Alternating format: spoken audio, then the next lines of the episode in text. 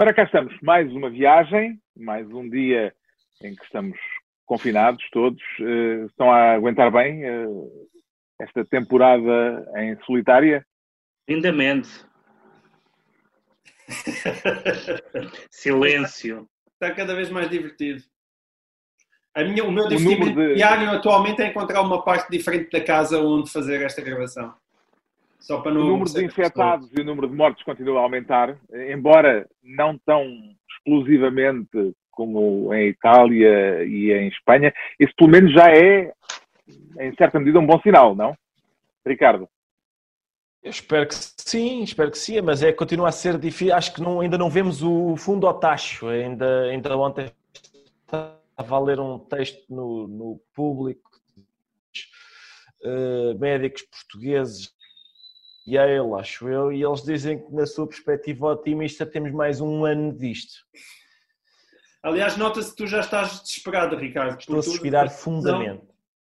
Tu, tu, usas a expressão não se vê o fundo ao tacho, em vez de não se vê o, o, o fundo do túnel, não é? Portanto, tu, tu, neste momento só já pensas em comida, restaurantes, sair daí, não é? Só metáforas de, relativas a, a, a enfardar, que é basicamente o que eu estou a fazer aqui em casa.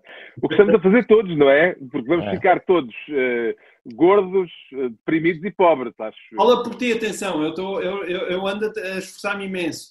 Eu até tinha, lá uma, tinha ali uma máquina no, no quarto de brincar dos miúdos, que, que, que, dá para, para, correr uma elíptica, mas aquilo, aquilo já está tão ferrugento que guincha desmesuradamente cada vez que eu corro, mas mesmo assim não posso peso, fazer aquilo calhar, não? Hã? Se calhar é por causa do peso.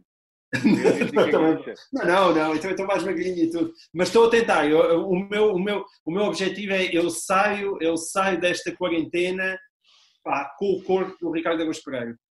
Pedro qual é o teu exercício diário? É pá, nenhum lavar pratos. É nenhum. Como é que, como é que se faz exercício em casa, pá? Eu tinha uma, uma bicicleta antigamente, já não tenho. já nem, na Decathlon, pá. Já nem, já nem pedalar posso. Este Sim. senhor lá embaixo, este senhor ali, aquele senhor uh, elegante, eu acho que o homem dentro de casa pode fazer montes de atletismo, não pode, ó Ricardo? Mas ele tem um ginásio em casa. Se a casa do Ricardo é a aldeia olímpica, a minha não, pá. Bem, o Ricardo. Mas o Pedro, o Pedro tem feito um exercício, ao menos este, Pedro. Não? Virar a página. Não, fa não faço isso, pá, não faço isso. Virar a página, não?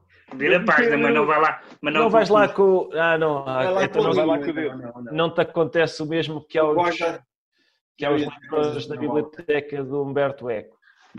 Pois não. Eu comecei a ler os Irmãos Karamazov, que nunca tinha lido, e é exercício, porque... Oh, Carlos, não como... se diz isso. Não se diz isso, é reler. Estás a não, reler. Mas...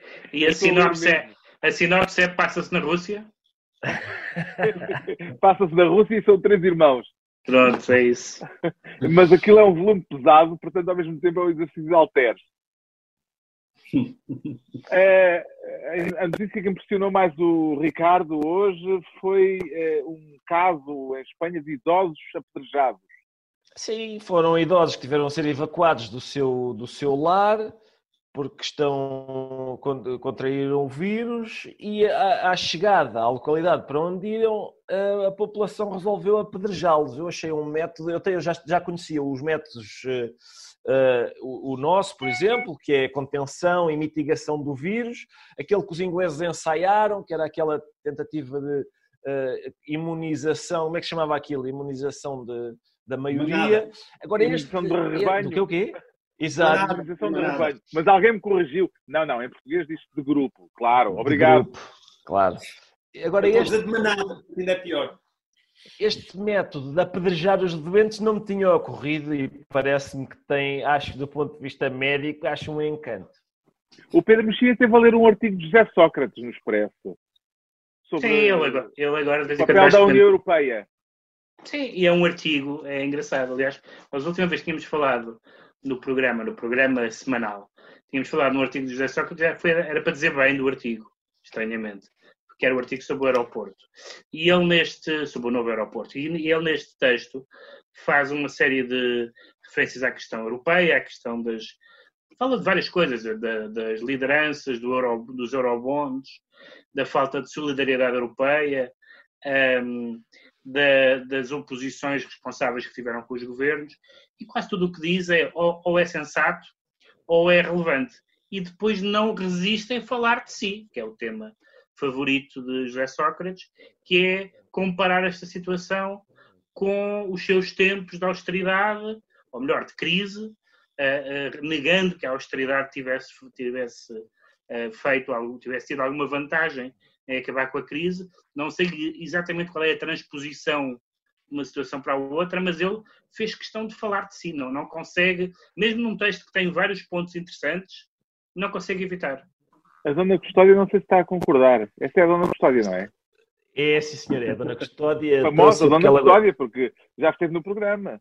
Já esteve. É. Ela gosta muito de ouvir o. Gosta muito de ouvir o Pedro Mexia e eu resolvi trazê-la. o João Miguel Pedro, Tavares. lá, deixa-me só comentar uma coisa ali ao Pedro. Ó Pedro, essa, a primeira frase do texto de Sócrates começa assim: Como sempre na aflição, o mercado foge de bandada e só o Estado fica. Pá, eu não diria que isto é propriamente uma grande manifestação de bom senso. Agora, concordo. Há uma razão, eu não citei esta. Agora eu concordo contigo, evidentemente que este, hoje em dia, hoje em dia se calhar desde sempre, cada vez que Sócrates escreve é para falar dele próprio, e basicamente é para dizer que eu em 2011 fui um desgraçado porque a Europa abandonou-me. Não, ele, ele, diz uma coisa que é, ele diz uma coisa engraçada que é uh, as pessoas dizerem ah, o que é que vai decidir a senhora Merkel, o que é que vai fazer a senhora Merkel, e supostamente num clube de, não vou dizer de, de, membros iguais, porque sabemos que não são, mas de membros solidários, não estamos todos à espera do chefe do Estado mais poderoso. Há uma série de coisas que ele diz que são sensatas. Essa que tu citaste, não é uma delas, de facto. É, hum.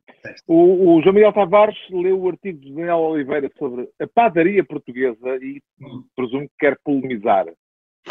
Não, é, quer, quer polemizar. Atenção, isto vem um pouco no, no, no, no decorrer daquela primeira frase de Sócrates e de muitas das coisas que eu tenho ouvido. Nós já referimos nisso aqui e até, em princípio, vamos falar mesmo nisso no, no Governo Sombra amanhã à noite. Que, me está, que, é, que é esta espécie de... O, o, pessoal à esquerda está com um entusiasmo, está, está, fica com um entusiasmo infantil por haver, hoje em dia, os gestores das empresas a precisarem da ajuda do Estado numa situação como destas. Isto, de facto, às vezes parece-me que Portugal é uma espécie de jardim da infância. E a questão não está o Daniel Oliveira a criticar uh, o, o, o, CEO da, da, da padaria portuguesa.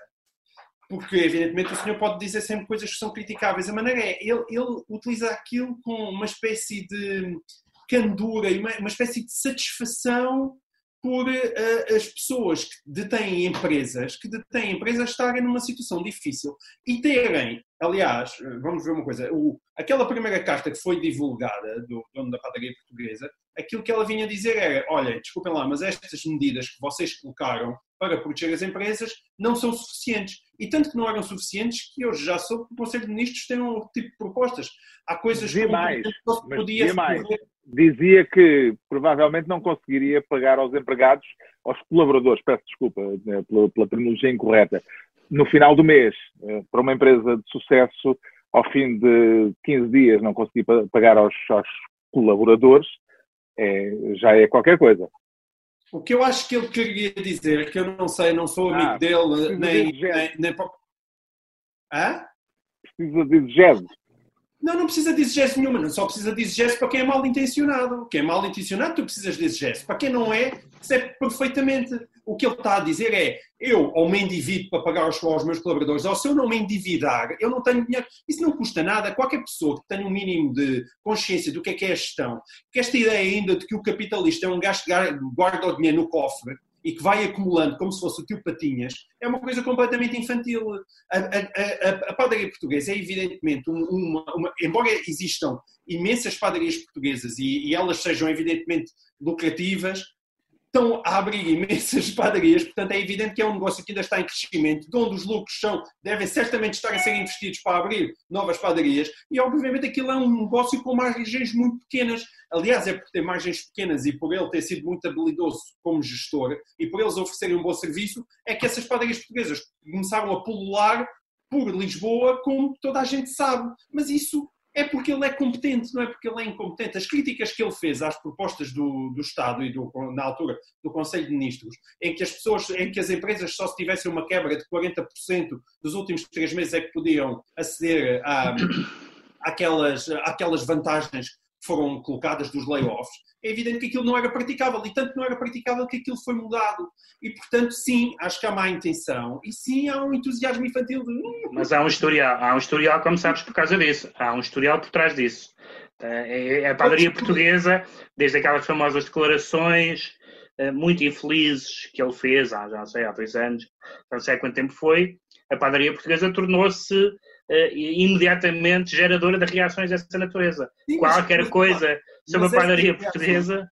Mas ouçam lá, aquilo certamente por mim é criticável por tudo o que quiserem um par de botas, desde colocar bolos reis no caixote do lixo, uma loja não sei o quê, como também ter no, nos sumos de laranja uns bichinhos que vinham lá não sei de onde. Eu estou só, estou só a enquadrar, estou só a, enquadrar a, a, a, a figura e a polémica. Agora, essa má vontade existe muito pelo país que nós somos. Porque enquanto realmente nos Estados Unidos se olha para essas pessoas e diz olha, aqui está um gajo que teve uma ideia do caraças e está a ter sucesso com ela, cá em Portugal é sempre este olhar uma espécie de inveja, de vez de olharem para a competência das pessoas, pela maneira como conseguiram desenvolver uma marca, estão ali sempre à procura de pico-inícios, muitas vezes coisas que não têm importância nenhuma. E esses dois, e esses dois pesos parecem-me muito evidentes. Muito bem. No meu caso, houve duas notícias que me chamaram a atenção hoje. Eh, uma que eh, diz respeito ao tráfego nas autoestradas. Houve uma diminuição de 75% do tráfego nas autoestradas portuguesas desde que estamos neste regime mais ou menos quartelado. Eh, ao mesmo tempo, soube-se que as empresas, ou melhor, as concessionárias das autoestradas se preparam para pedir uma indenização ao Estado por causa uh, do, da falta de tráfego, porque, segundo uh, o acordo feito com o Estado, não havendo carros a passar, uh, sentem-se no direito de ser ressarcidos. Claro. Agora, a minha pergunta é só uma: é se o estado de emergência não serve também para uma situação destas, ou seja, se não se justifica também que o Estado, nesta circunstância, diga que estamos numa situação de emergência e, portanto, uh, que o, uh, o sacrifício tem que ser repartido por todos, nomeadamente também pelas concessionárias das autoestradas. A mim pareceu uma boa notícia haver menos tráfego nas autoestradas, mas pareceu uma má notícia haver esta ideia de que será necessário ressarcir as, as concessionáries. Aliás, uma das poucas boas notícias é uma das poucas boas notícias é a queda abrupta, abrupta da, da poluição. Sim. Eu estava a dizer apenas o G, é pena o G Sócrates não ter escrito sobre isso, porque isso é que tinha valido a pena. Porque o Ricardo andou a arrumar. Naquela altura. O Ricardo, tanto quanto sei, andou a arrumar uh, o, aí o, o estaminé e encontrou uh, velharias interessantes é, vamos lá ver, interessante. É, hoje vamos começar por esta, que se chama Bomba Atómica do Riso. É um volume interessante da coleção Bom Humor das edições Cara Alegre. Portanto, há aqui uma redundância recreativa bastante grande. É um livro que aqui eu não consegui encontrar a e é data. É inspirador mas... para um humorista? É bastante, sim. Não, não consegui encontrar a data, mas a por base diz que foi editada em 1958. É uma antologia de narrativas humorísticas e tem um lema que é se quereis boa saúde de espírito, lede de preferência literatura alegre. É engraçado. Tem vários autores, alguns, é alguns que ainda conhecemos hoje, exato, alguns ainda conhecemos hoje, como Monteiro Lobato, Uh, tem João Augusto Strindberg, do tempo em que os nomes ainda eram traduzidos, os primeiros nomes. Esse autor tão alegre. Giovanni... Este, o texto dele não é especialmente muito, alegre, é sobre. É um casal, é um casal, é um bocadinho amargo, é um casal jovem sueco que deseja casar e casa, mas depois não tem dinheiro para as despesas e acaba falindo. Mas, mas tem também P.G. Wodehouse, esse, esse sabemos bem quem é, tem Giovanni Guareschi, que é um autor que na juventude me alegrou muito com as suas histórias do, do reacionário padre Dom Camilo e do, e do comunista da Câmara Pepone. Isto antes de saberes que ias fazer o Governo Sombra connosco. Não, não, já, quer dizer, antes de saber. Mas, antes de saber já, já estava o teu destino escrito. Já estava traçado, exatamente. E, e tem um primeiro, abre com um texto de um, de um autor italiano chamado Pitti Grilli, que é interessante. Já, já, vi, já vi que não tem tempo, o moderador está-me a mandar acabar. Vimos com a bomba atómica do riso e esta sexta-feira voltamos ao estúdio desinfetadinhos eh, para a emissão regular do Governo de Sombra e até lá, e até lá, enquanto isto durar, é aguentar. É, aguenta, aguenta.